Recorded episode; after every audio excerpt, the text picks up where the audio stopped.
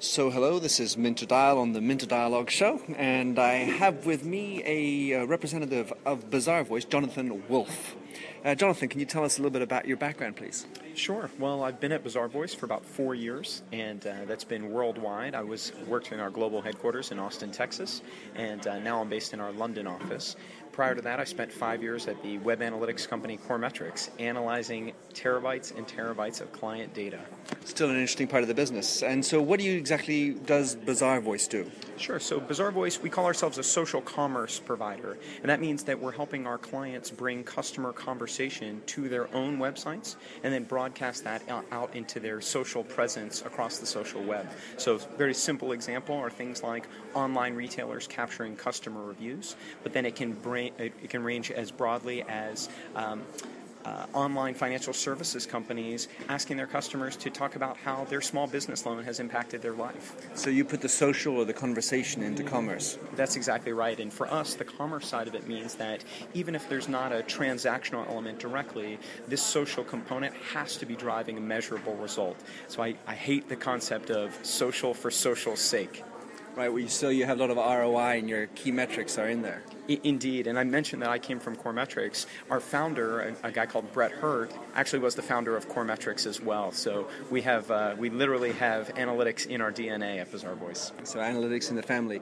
All right. So, and what exactly do you do at Bazaarvoice, Jonathan? Sure. So I'm in a role called the product strategist, and my responsibility is ensuring that as social innovates, that we Bazaarvoice are innovating as well, and not just in any random direction, but again in a way that's going to drive measurable result for our clients. So one of the big topics everyone wants to know now is what role should we as a brand be playing in Facebook? And I meet with clients, prospective clients, and then with our own product team to make sure that we're offering a valuable answer to that question. So I know you have a lot of, uh, you, are innovating all the time. Your product development, you're based in London. Where is product development actually done for Bazaarvoice? Sure, it's based in Austin, Texas. So the bulk of our product team and then our, our actual engineering team uh, as well are in Austin. So we uh, have about 100 um, team members in, in the R&D function in aggregate, and that lets us innovate very quickly. So we're rolling out a new product release every eight weeks, which is a great place to be in a very nascent space like social. And presumably it means a lot of late night talks with Austin, Texas, based in London. it does indeed. I'm very happy for Skype and other uh, such feature or such uh, technologies. I think it would have been much harder if I lived in London 10 years ago. Bazaarvoice is mostly uh, doing the social uh, rating, ratings and reviews on e-commerce speak to the other components. How much, first of all, is it in e-commerce? If you will, how many of your clients are using e-commerce, and how many doing other things? Can you talk about the other parts of the business? Sure. So I, I think within e-commerce, well, our our background was in online retail, and our our first set of clients were all online retailers who had customer reviews or other customer content living directly on their product pages, helping a customer actually push that add to basket button and convert right there. And I think now with online retail, this has become ubiquitous. And I think we'd all have a hard time imagining an online retailer selling TVs that doesn't offer customer reviews right there in the page. But what we've started to see really over the last 18 months or so is that there's a role for manufacturers and brands like Procter & Gamble is a large client of ours, a role for travel sites, a role for financial services companies in this social realm as well. And what we're finding is that there's the fundamental human component of wanting to understand authentic feedback from our peers in any of these types of purchase decisions, even if the actual transaction, so to speak, may not happen directly there online still brick and mortar. So where do you see the real growth? Is it in Bizarre Bazaarvoice on e-commerce or in Bizarre Bazaarvoice on the other side of the business, or at least non-transactional related sites? That's a good question. Well, we'd like to think it's in both. Um, so, uh, with our existing customers and, and in that, that historical sweet spot of online retail, we continue to add new modules and new features that our clients can take advantage of. So, we continue to work more and more deeply with our online retail customers. But then, a big area of, of focus and investment for us now is I'll pick one in particular is financial services. So, we have a team now dedicated to completely cracking the code on the right role for social with an online bank. And I, I, was speaking with an online bank yesterday who was talking about how, well, people want, we're a bank, people want us to be a bank online. They don't want us to be a customer reviews site. And I think there's, there's some truth to that, that there's a, a right role that we expect our bank to play that may be different than what we expect our favorite electronics retailer to play being based in London, you're certainly at the heart of financial services in the world.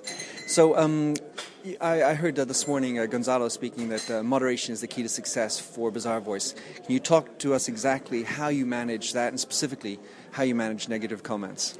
Sure. So worldwide, we have about 200 human moderators who read across them, read every piece of content that gets submitted across any of our clients. We moderate in 26 different languages, all by native speakers. And what we're looking for at the highest level is relevance and appropriateness. So on the relevance side, if we have a, this is a customer review on a particular television, well, first and foremost, is it actually a customer review on a television? Is it a service complaint about the man in the shop, or is it somebody just talking about how it was a sunny day that day and that made them happy.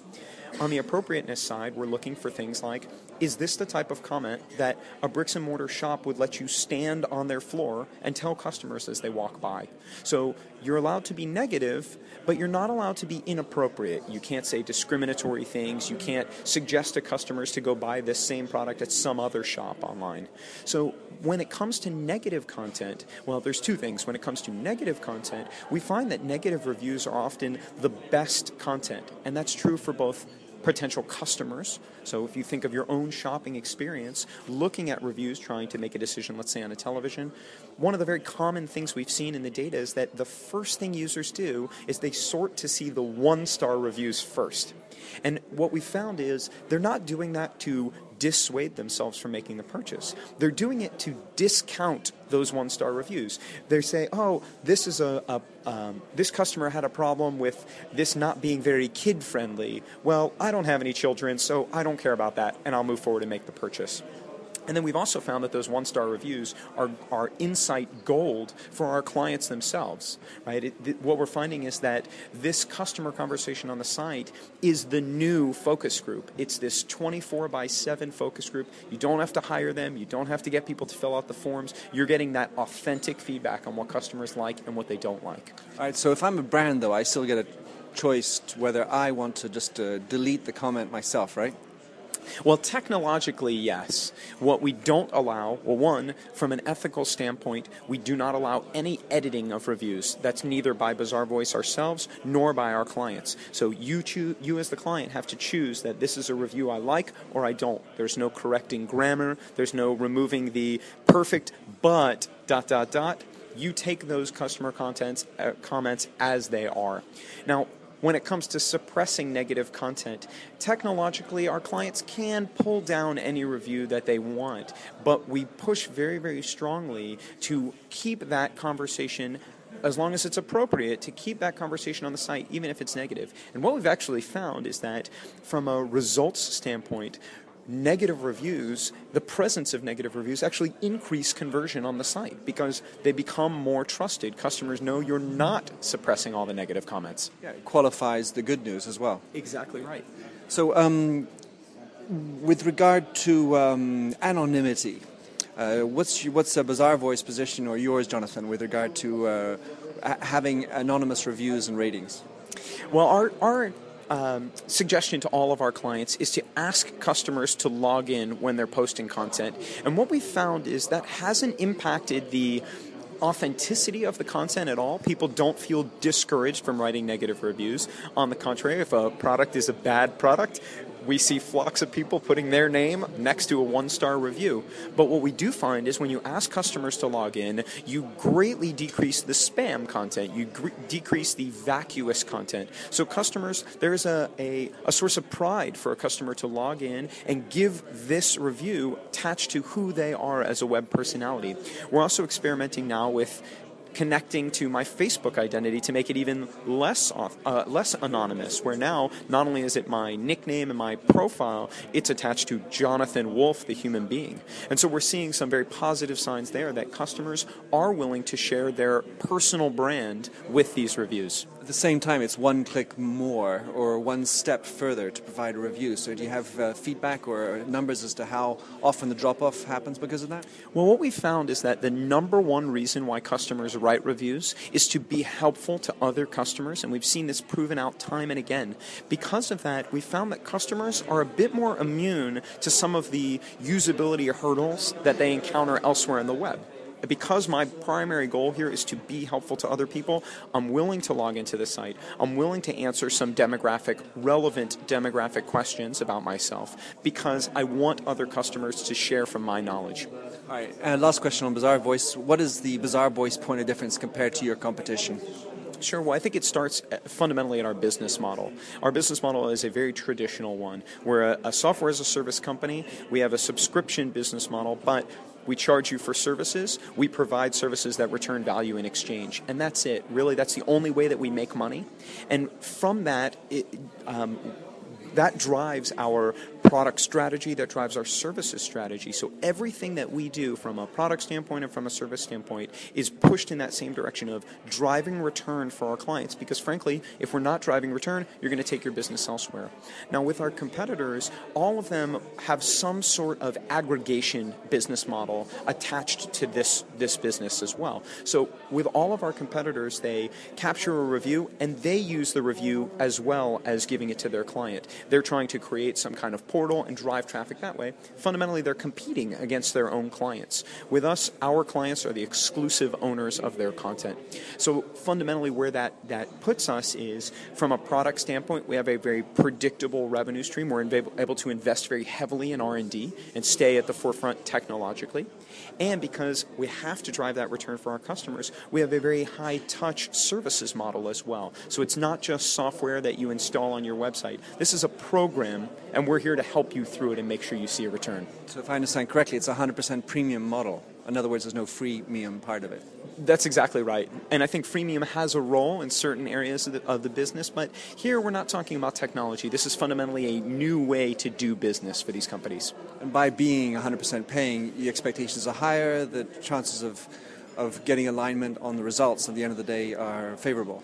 That's exactly right. We know that our most most successful clients are the ones that across the organization internally, from marketing, product, the executive team itself, the company's bought into using this customer conversation to improve the way, not just that we sell products online, but to improve the way that we actually interact with our customers. And we know that putting a little skin in the game is a great incentive to make that happen for our clients. It'd be fun to bounce on that question. If you have you have an example of a company where a, a whoopsie do rating came in and what happened uh, within the company and the organization, how did it react to that? I'm sure that you've had seen a few of those up close. Sure. Well, a great example is uh, from QVC in the UK, and they it's it's one of these classic stories where they were selling a product. It was an ice cream maker, and it cost, I believe, £12.50. They were selling a very high turnover of these. It was a nice high margin product, and that's great. The only problem was when they launched customer reviews for it, it was a 1.3 out of 5 star product. So, simply put, the problem was it didn't actually make edible ice cream that you could eat and it broke the paddles off. It didn't work. So, QVC got these reviews, they saw what the problem was, and, and they made one of those in I'd say in olden times of online retail, if you can use that that phrase, they made an unconscionable decision. They stopped selling a bad product that was selling a lot. And and QVC's attitude, I think they're very progressive in, in this regard. Their attitude is we are servicing our customer for for their lives. We can sell them a bad product now and lose their business, or we know that we can do better as a brand we can stop selling this product and find a better ice cream maker. We, our clients are, are loaded with examples along those lines. They've improved products, they've gone back to their own manufacturers and, and changed the way products are manufactured, and then in some cases like this one, they simply stop selling what turned out to be a bad product. So it's what you're saying is a, it's, a, it's an in-live customer review system. Um, Jonathan Wolf, uh, last couple of questions. One is personal because my, my company is called the Myndset Branding Get Personal, so I always like to ask a personal question. I have friends come from Austin. You just moved from Austin to Tech to London. Uh, tell us about what, what was your first impression of moving to London.